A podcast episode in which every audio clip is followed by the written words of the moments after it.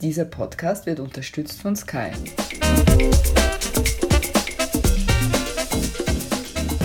Sie hören Serienreif, den Standard-Podcast über die stockfinstere Welt der Serien. Ich bin Doris Prisching und ich habe heute die große Freude, mit Quirin Schmidt über die Serie Hausen sprechen zu dürfen. Hallo, lieber Quirin Schmidt, schön, dass Sie es geschafft haben.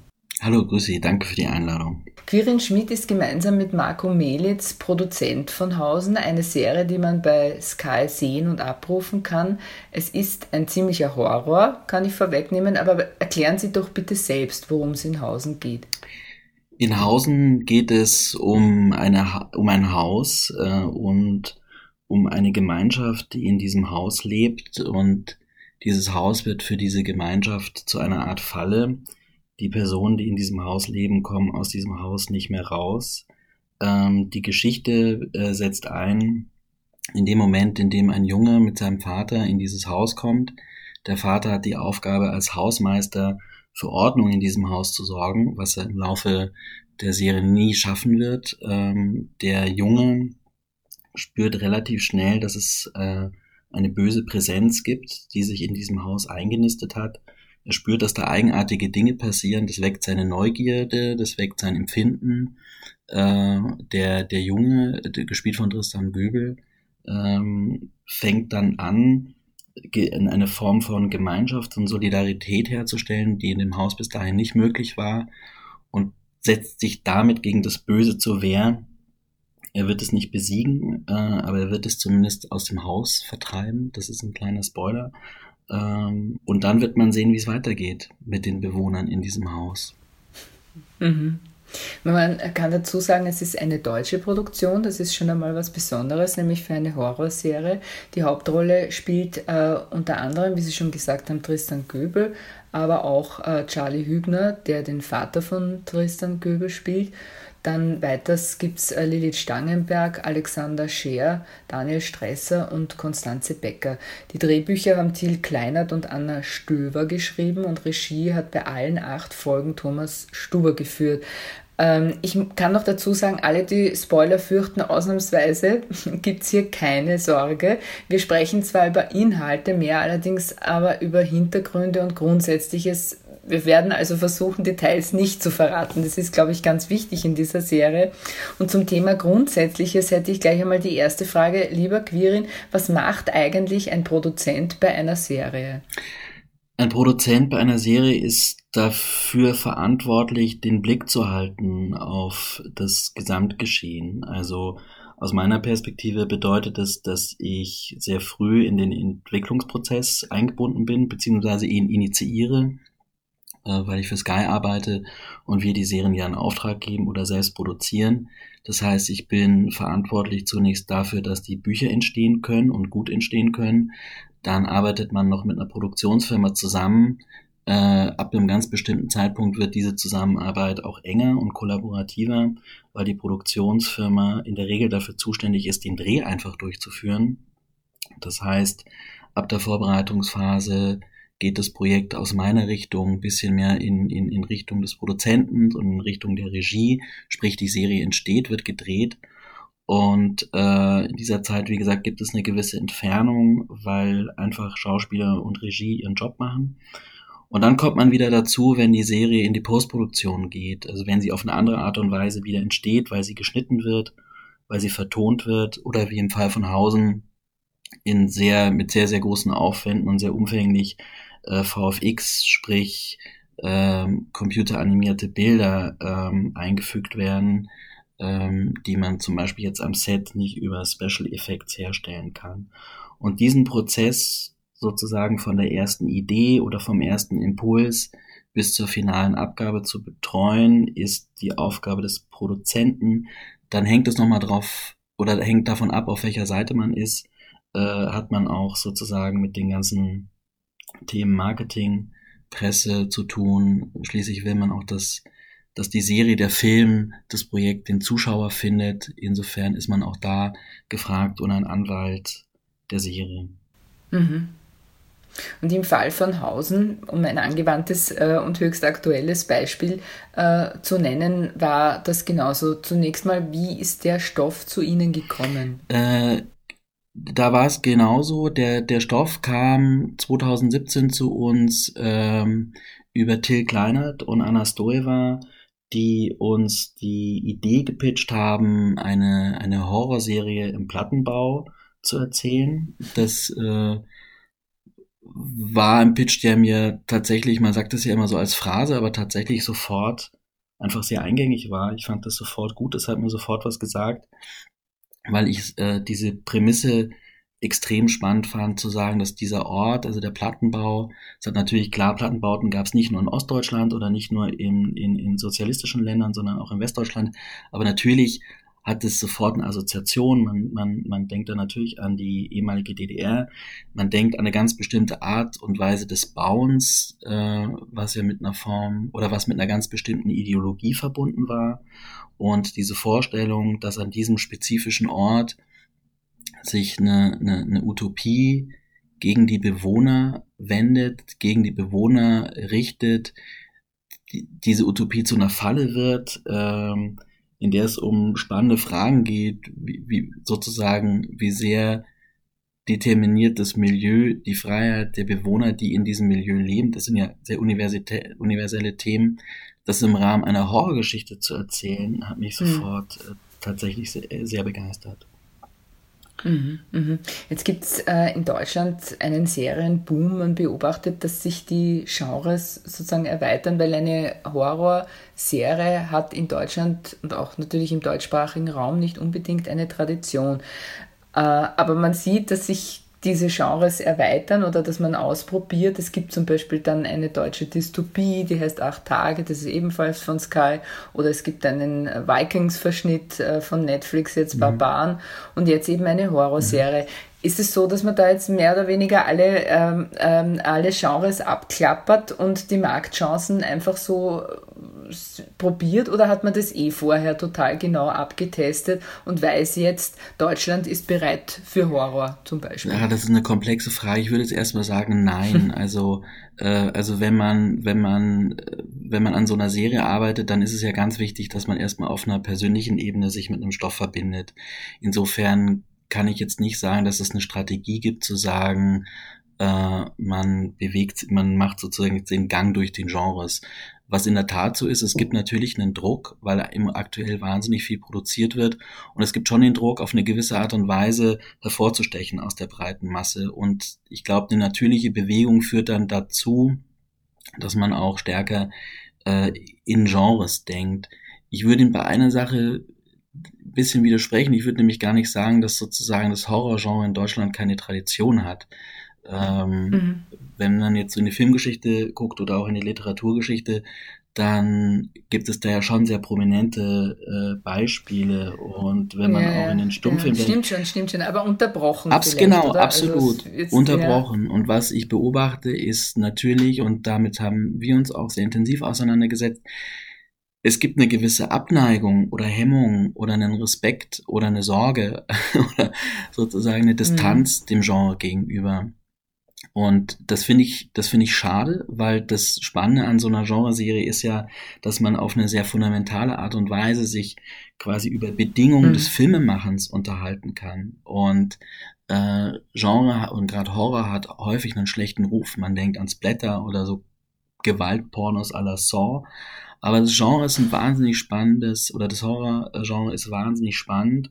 Und ich fand es interessant und alle an der Serie Beteiligten fanden es wahnsinnig interessant durch diesen Boom und ich sag mal diesen Druck und die Notwendigkeit, der ja irgendwie auch eine Freiheit in dem Fall bedeutet, sich an so ein Genre zu wagen. Wir fanden es alle spannend, weil wir das Gefühl hatten, wir mhm. können jetzt mal spekulativer sein, wir können fantastisch sein äh, und, und haben aber trotzdem stehen auf einem soliden Fundament, weil wir haben ein Thema, wir haben aus einer Metaperspektive einfach, ähm, ich hatte es ja vorhin schon angedeutet, mit dem Bezug, mit dem historischen Bezug, ähm, einfach mhm. einen, einen sehr komplexen und spannenden Sachverhalt, den wir mitverhandeln in dieser Serie. Und das in der Summe hat, hat die große Faszination ähm, äh, für uns bedeutet, äh, uns da zu engagieren und diesen Weg zu gehen. Und jetzt weniger eine Strategie, dass wir das Gefühl hatten, wir müssen jetzt unbedingt eine mhm. Horrorserie setzen, um im Konzert der Streamer mitzuspielen. Mhm. Ich finde ja interessant eben, dass Sie, äh, also wie wir jetzt gesagt haben, diese unterbrochene Tradition. Warum glauben Sie, äh, ist es so? Warum, gab es das, wenn dann nur in Nischen? Dieser, der, der Horror von Seiten äh, des deutschen Films, der deutschen Serie, der war nicht wirklich oder wurde nicht weitergeführt. Haben Sie eine Erklärung, warum das so war? Hat man sozusagen den, den Menschen dem Publikum nicht zumuten wollen, dass es eben halt diesen Horror gibt? Oder wie kann man das, wie kann man erklären, dass die, dass der Horror so einen schlechten Stand hat, ja, beim deutschen Film, deutsche Serie? Das ist eine wahnsinnig schwierige Frage und ich glaube, ich kann die natürlich nicht abschließend erklären, aber ich, ich habe mir natürlich auch meine Gedanken gemacht oder und, und ich glaube, es hat es hat ganz viel mit Kontrollverlust zu tun, die Sorge, die Kontrolle zu verlieren. Es ist ja so, dass es, dass man häufig die Beobachtung macht, ähm, also das formuliere ich jetzt mal als These. Mein Eindruck ist, dass es ganz viel um Themen geht in Filmen, in deutschsprachigen Filmen und dass man sozusagen über Themen auch versucht, sich abzusichern. Und äh, und beim Horror funktioniert es ja anders. Also Horror hat ja was mit Überwältigung zu tun. Horror hat was mit Konfrontation zu mhm. tun. Mhm. Ähm, Horror hat was damit zu tun, sich in spekulative, auf spekulative Welten einzulassen.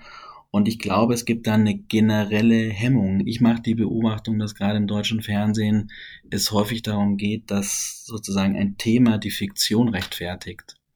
Und beim Horror ist es mhm. anders. Beim Horror muss man Lust darauf haben, sich einer Spekulation auszusetzen, äh, die aber nicht zu denunzieren und ab die zu benutzen wie so ein Katalysator, um an ein Thema ranzukommen. Und ich glaube, dass das generell ein, ein Thema ist, mit dem sich die deutschsprachige Kultur schwer tut. Ich kann nicht, ich kann nicht rekonstruieren, warum es mhm. zu diesem Bruch kam.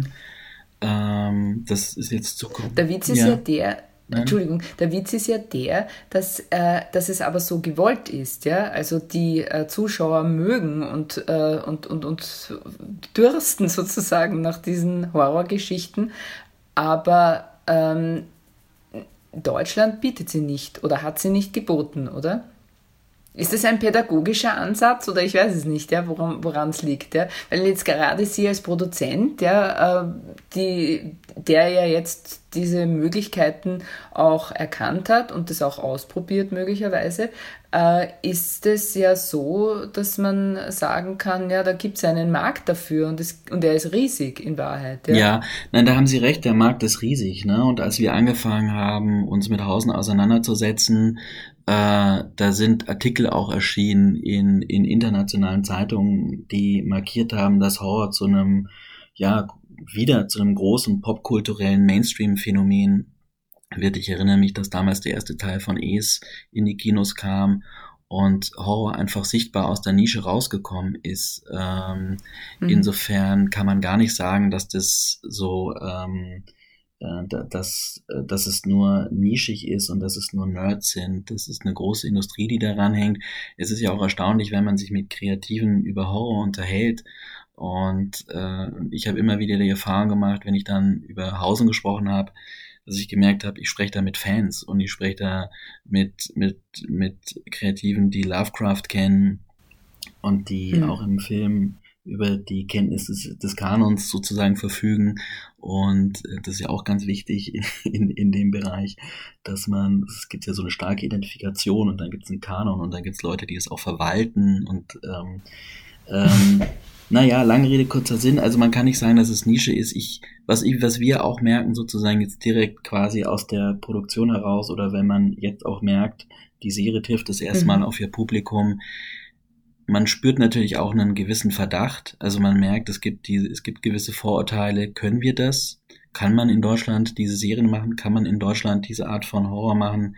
Also ich, da, es gab natürlich auch immer wieder Versuche, da zu reüssieren in dem Bereich und die haben nicht alle funktioniert. Aber man merkt es dann natürlich auch sozusagen beim Publikum ein gewisser, ein gewisses Misstrauen äh, sich entwickeln konnte, auch weil natürlich in anderen, in, in, in anderen Ländern und in anderen Kulturen, jetzt nicht nur so klassisch Hollywood, sondern ja vor allem auch im asiatischen Bereich, der Horror einfach mhm. ein, ein ganz essentieller, wichtiger äh, und einschlägiger Teil des Filmemachens ist. Und da sind natürlich ganz unglaubliche Filme und, und, und Serien zustande gekommen. Ähm, und da wurde Erfahrung gesammelt und da gab es Innovation und das ist natürlich in der Tat so, dass ich den Eindruck habe, dass wir jetzt, also wenn ich jetzt auf die deutsche Produktionslandschaft gucke, dass wir da natürlich noch, ähm, noch äh, so was die Entwicklung betrifft, noch nicht an diesem Punkt sind. Mhm. Die Serie gibt es, weil sich viele Menschen gern fürchten. Und darüber rede ich gleich mit äh, Quirin Schmidt weiter nach einer kurzen Unterbrechung. One, two, three. Sky, der Unterhaltung gewidmet. Mit unseren exklusiven Sky Originals und preisgekrönten internationalen Serien. Die besten Geschichten an einem Ort. Sky, wo Serien zu Hause sind. Ja, und hier sind wir wieder beim Podcast. Ich spreche mit Quirin Schmidt über die Serie Hausen und äh, wie gesagt, die Serie gibt es, weil sich viele Menschen gern fürchten. Können Sie, Quirin Schmidt, das nachvollziehen? Ja, ich kann es nachvollziehen. Ich, äh, ich fürchte mich auch. Ich habe sehr viele Ängste. ich, ähm, ich, ich glaube, Angst ist auch das universellste Gefühl. Ich habe den Eindruck, dass es beim Glück anders ist. Aber ich glaube, dass Angst äh, uns alle miteinander verbindet und ähm, Deswegen kann ich das sehr gut nachvollziehen. Mhm, mhm. Und was kann man jetzt über den Dreh erzählen? Ich habe auch mit äh, Charlie Hübner gesprochen, der äh, den Hausmeister spielt. Man kann das Interview übrigens auf der Standard.at Etat nachlesen. Er hat äh, unter anderem erzählt von einer gewissen Plage mit der schwarzen Paste, die da aus dem Inneren des Hauses kommt. Das ist jetzt vielleicht ein kleiner Spoiler, aber es hat eine zentrale Bedeutung. Wie war der Dreh? Also für, für Charlie Hübner klang es sehr fordernd. Ja, ich glaube, für Charlie war das tatsächlich sehr, sehr fordernd, weil diese, äh, also was man, was man sich vorstellen kann oder darf, ist, dass dieses Haus in einer gewissen Art und Weise ist wie so eine fleischfressende Pflanze. Und die Bewohner, die in diesem Haus wohnen, werden auf eine gewisse Art und Weise sozusagen von diesem Haus verdaut äh, jetzt weniger physisch, also man sieht nicht, dass die körperlich zersetzt werden, aber ist eine Form von emotionaler Zersetzung. Sie werden ausgelaugt, das Haus ernährt sich von ihnen. Gleichzeitig gibt es aber etwas an sie zurück, also wie in so einem Stoffwechsel, um die Leute in diesem Haus gefangen zu halten, dafür zu sorgen, dass sie eben nicht rauskommen. Und äh, um quasi diesen Stoffwechsel oder diesen Kreislauf zu illustrieren oder ihn physisch werden zu lassen, und ihn sichtbar zu machen, dafür setzen wir in der Serie einen, einen, einen schwarzen Schleim äh, ein, der verschiedene Funktionen hat, der, wie gesagt, so ein bisschen Blut und Galle und Verdauungssäfte dieser Pflanze äh, illustriert, der aber gleichzeitig von einer Drogengang äh, quasi verarbeitet wird, als Droge verabreicht wird, damit die Leute da nicht rauskommen. Und dieser Schleim der war für die Schauspieler in der Tat eine Herausforderung, weil der, ähm, weil die sich einfach körperlich da, also es gab Schauspieler, die wurden, die wurden in ein abgesenkt in ein Bazar oder mussten sozusagen komplett untertauchen. Man hatte es am Körper und ähm, mhm. das ist kein besonders und schwer runterbekommen, so wie er erzählt hat. Genau, sehr glibberig. Es ist halt tatsächlich Schleim. Das war auch irgendwie, weil ich ja vorhin darüber gesprochen habe, dass es ja in einer gewissen Art und Weise auch einfach Spaß macht, sozusagen die Mittel des filmischen Erzählens da auszureizen. Wir haben sehr, sehr viele Versuche gemacht mit dem, mit dem Schleim. Äh, und, und das war eine wichtige Frage, wie verhält sich dieser Schleim vor der Kamera? Also mhm. hat er eine Textur, hat er eine Oberfläche, fühlt er sich organisch an, fließt er langsam, fließt er schnell? Ähm, das, das klingt nach trivialen Fragen, aber fürs Filmemachen ist das ganz entscheidend, wenn man, wenn man weil wir wollten ja dieses Haus erzählen und wir wollten nie, dass es platt wirkt und wir wollten mhm. nie, dass sich sozusagen Gänge verschieben, sondern wir hatten immer die Idee, dass es verschiedene Formen oder verschiedene Körperlichkeiten dieses Haus gibt, die dem Zuschauer nach und nach sozusagen äh, äh, in, in, in, auch in die Falle locken, ja. Man versteht nach und nach, wie dieses Haus agieren und wirken kann. Es wird natürlich immer dichter und immer intensiver. Und im Rahmen dessen spielt der Schleim eine wichtige Rolle, weil wir sehen ihn zunächst ganz unschuldig, eher nur als so ein Tropfen und irgendwann ist es eine große Masse. Und mhm. wie der Schleim sich sozusagen auch im Laufe dieser Serie verändert, das erzählt quasi viel über die Kreatur und über das Böse des Hauses. Also insofern ein, auch der Schleim ist eine komplexe Thematik. Ich, äh, es hat lange gebraucht, da die richtigen Rezepte zu entwickeln. Ja, ich wollte nämlich gerade nach dem Rezept fragen. Äh, Charlie Hübner hat gesagt, es riecht nach, äh, es hat nach Kirschmarmelade gerochen. Ja. Hat es Anteile von Kirschmarmelade? naja, was riecht, das kann gut sein. Ich war nie so dicht dran wie Charlie an dem Schleim. Aber ja. es musste natürlich. Sie haben äh, nicht drin gebadet. Nee, nein, ja, aber es musste lebensmittelecht sein, weil, ähm, wie gesagt, auch Figuren in diesem Schleim untergehen und, ähm, und, und wir natürlich auch wollten, dass der Schleim sozusagen in die Nase, in die Ohren, in die Münder läuft, damit, es, damit man eine gewisse Drastik äh, auch vermitteln kann. Und dafür ist es natürlich wichtig, dass es lebensmittelecht. Insofern würde es mich nicht wundern, wenn Anteile von Marmelade enthalten sind. Aber was, also die Rezeptur kennen Sie jetzt im Detail auch nicht? Die kenne ich im Detail nicht, nee. Die, mm, kann, die mm. kenne ich im Mm, okay. Die, die Frage ist also, wofür steht denn diese äh, Kloake? Ja? Ich habe ja vermutet, es geht um eine braune Kloake, also die Rückkehr rechtsradikalen Gedankenguts, das sich in der Gesellschaft ausbreitet. Der 88. Stock, der Charlie Hübner, also der, der Hausmeister, der sagt, ich, hab, ich tue nur meine Pflicht. Ja? Äh, dann habe ich äh, Charlie Hübner damit konfrontiert und er hat sich gewundert, ja? weil er hat eine ganz andere Interpretation. Welche ist denn Ihre? Ähm, Sie meinen jetzt auf die Gesamtsituation im Haus oder speziell jetzt Genau, wofür? Nein, nein, nein, nein. Also eben auf die Gesamtsituation des Hauses. Also für mich war eben die, die Kloake das Sinnbild äh, des, die, die, des Wesens, ja, der Verkommenheit im Grunde genommen dieser Gesellschaft. Ja, wofür steht dieses Haus? Ja? Äh, er, hat, äh, er hat gesagt, es hat für ihn mehr mit einer Schuld mit einer Schamhaftigkeit zu tun und mit einer Traurigkeit, die man wegsperren möchte. Ja, also ich, also ich würde sagen, ich würde, ich würde ungern zu sagen, es ist genau das oder das.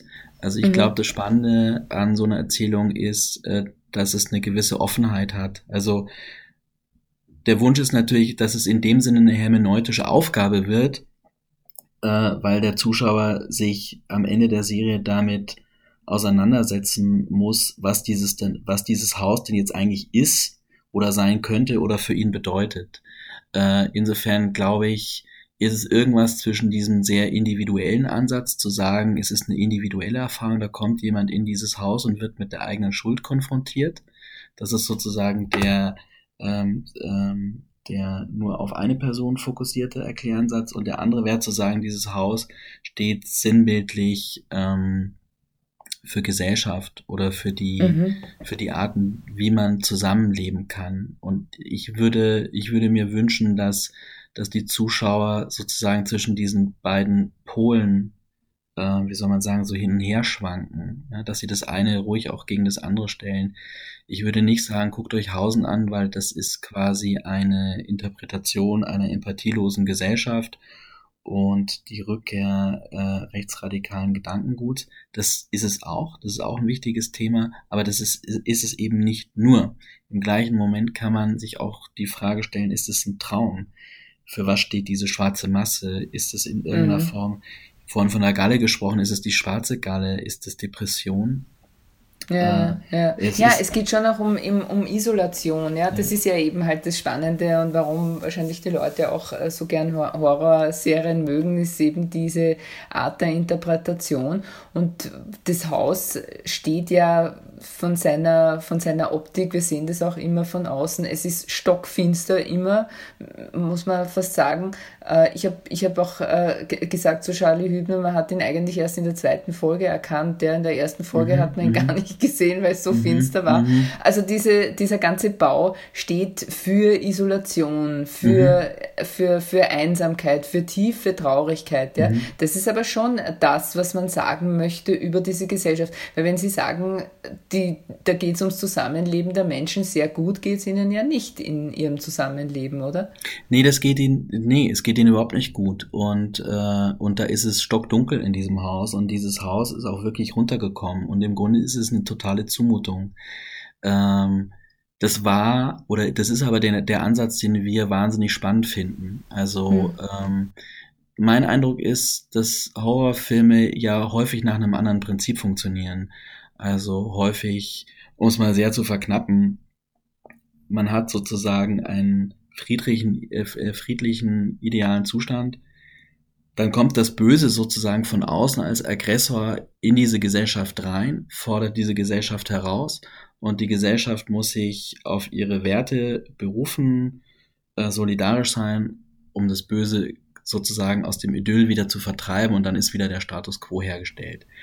Also Aber das, zum das, Schluss immer, zum Schluss immer äh, kommt die Bedrohung zurück. Das genau. Ja ein, ja. Genau. Und das ist sozusagen das Modell, das wir nicht erzählen wollten, sondern wir fanden spannend zu sagen, nee, wir machen das anders, sondern wir gehen zu den Abgehängten. Wir gehen in die Krise, weil das auch viel sozusagen mit uns und unserer Zeit und unserer Kultur zu tun hat. Und bei uns ist es eben anders. Bei uns muss sich all das erst formieren.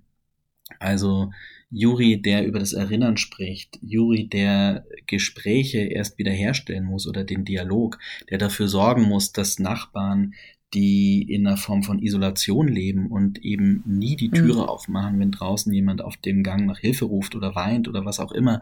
Also da findet keine Kommunikation, da findet keine Solidarität statt.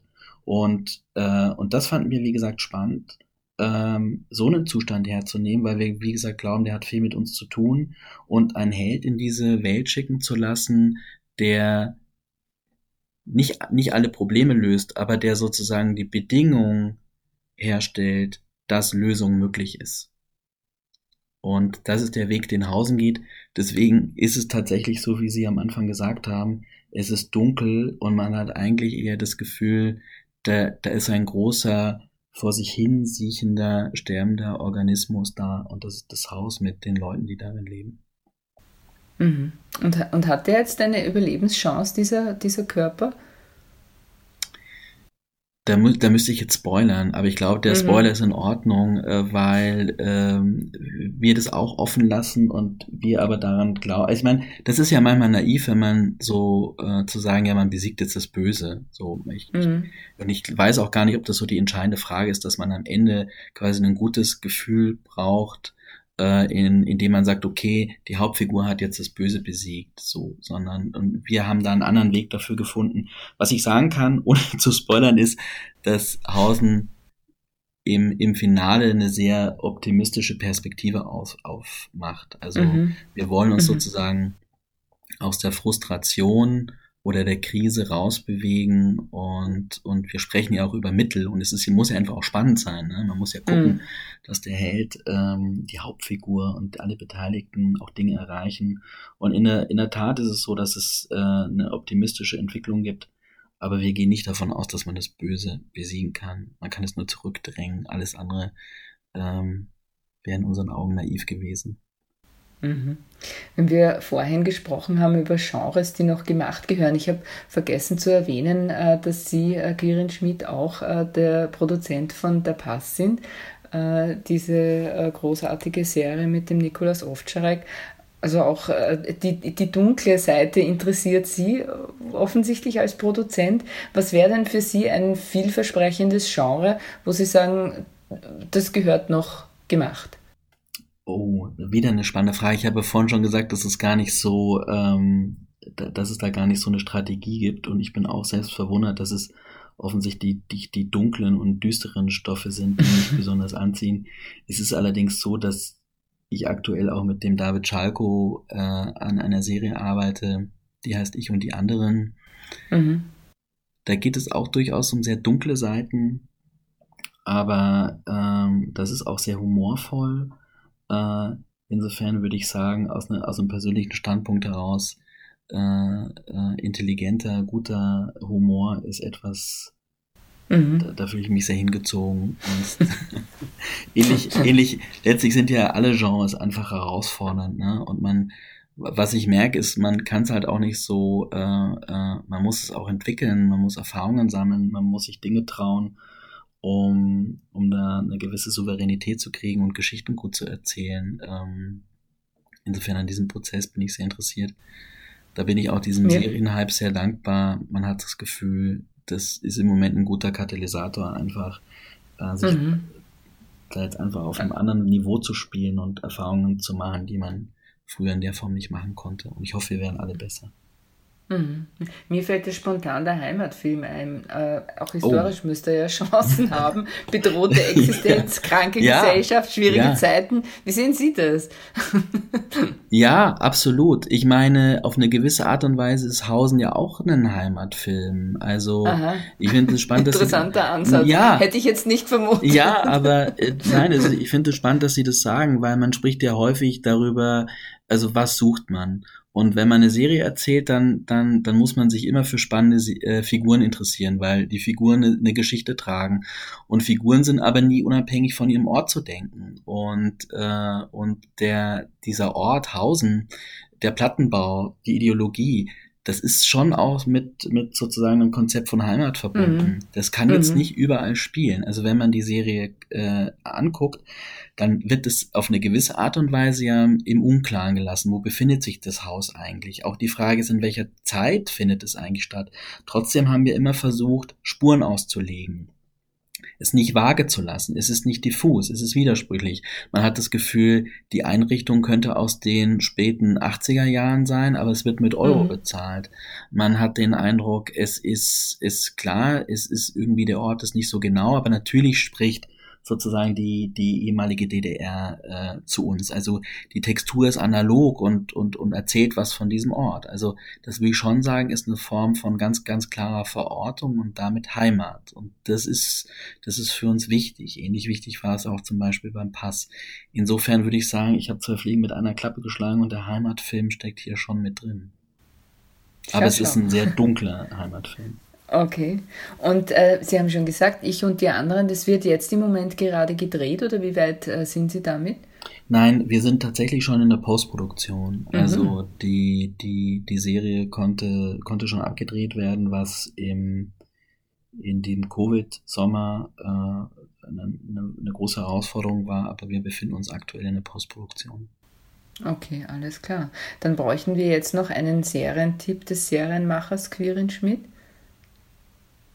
Was sollen wir uns anschauen, wir äh, neugierigen Serienschauerinnen und Schauer? Oh, das Schlimme ist, dass ich als Serienmacher selber gar nicht mehr dazu komme, Serien zu gucken. Ähm, insofern, ähm, ich habe The Outsider gesehen. Äh, das mhm. ist eine HBO-Serie, ähm, äh, die Verfilmung eines Romans von Stephen King. Das würde ich empfehlen. Das ist, ein, das, ist ein, das ist eine spannende Serie, die verstört und unterhält und ist intelligent und gut gemacht. Alles klar, dann vielen Dank, sage ich. Danke, Gerne. lieber Quirin. Wir freuen uns auf weitere spannende Filme und Serien. Dankeschön. Danke. Und ich sage allen Zuhörerinnen und Zuhörern danke fürs Dabeisein. Antonia Raut saß an den Reglern. Ich hoffe, wir hören uns bald wieder. Bis dahin wachsam und achtsam sein und vor allem gesund bleiben.